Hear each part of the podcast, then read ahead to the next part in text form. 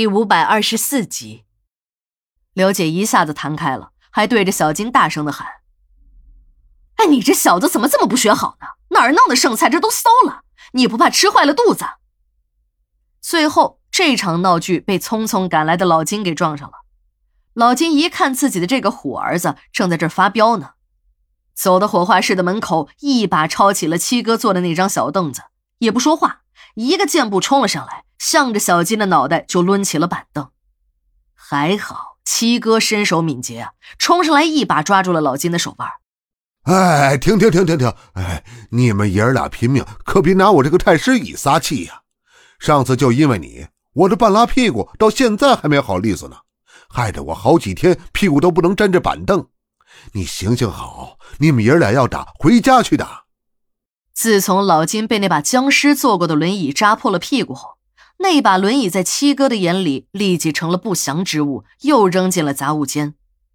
小金原来是背对着老金的，他根本就没有发觉自己的老爹进了殡仪馆。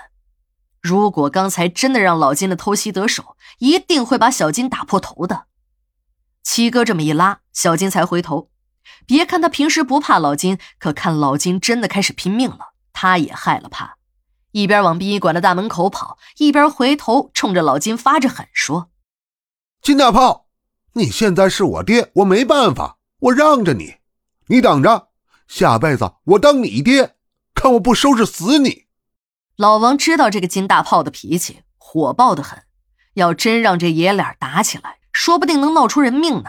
便说道：“哎，小金，你不是要到地下尸库去报道吗？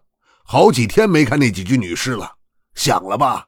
来，我带着你去。”老金赶紧对老王解释。说自己这次来真的不是为了那几具女尸，而是来安葬自己的妻子小林的。一边说着，还把老王拉到了一边，从怀里拿出了一个包裹给老王看。两个人呢，又咬了一会儿的耳朵根，便朝着墓地的方向走去。事后听老王说，老金是真的去安葬他老婆小林去了。我就问了。小林的尸骨不是和那些烂骨头混在一堆里，已经被扔进火化炉里烧掉了吗？连骨灰都没剩下，还有什么好安葬的？老王神秘的一笑：“你不知道，老金的老婆活着的时候，在局里人缘相当好。几个负责清理那些尸骸的法医，在化验完样本之后，把小林的头骨单独保存了起来，又交给了老金。”老金这次来找老王，就是来安葬自己的妻子的。他知道老王是管理的老人参，妻子小林又是横死。为了把妻子的阴魂早一天超度到另一个世界，他花高价买了一块双人墓穴，请老王给看一下风水，也好让妻子入土为安呢。老王说，老金从怀里拿出来的那个包裹里包着的，正是他妻子小林的骷髅头。老金原本打算把妻子的头骨给留下来，在自己的身边也是一个念想。这个想法他也已经实施了，在被窝里搂着妻子的骷髅头睡了七八个晚上后的一个午夜，那个骷髅头突然张嘴说话了，声音就是妻子小林的声音，要求老金给自己找一个阴宅，要宽敞一点的，自己在里面等着，等着老金一起进来住。大家都笑，刘姐说：“这老金一准又是精神病犯了，简直就是在说胡话呀！一个死人的骷髅头怎么可能会开口说话呢？”而老王则一本正经地说：“那可不一定，我看就像是真的。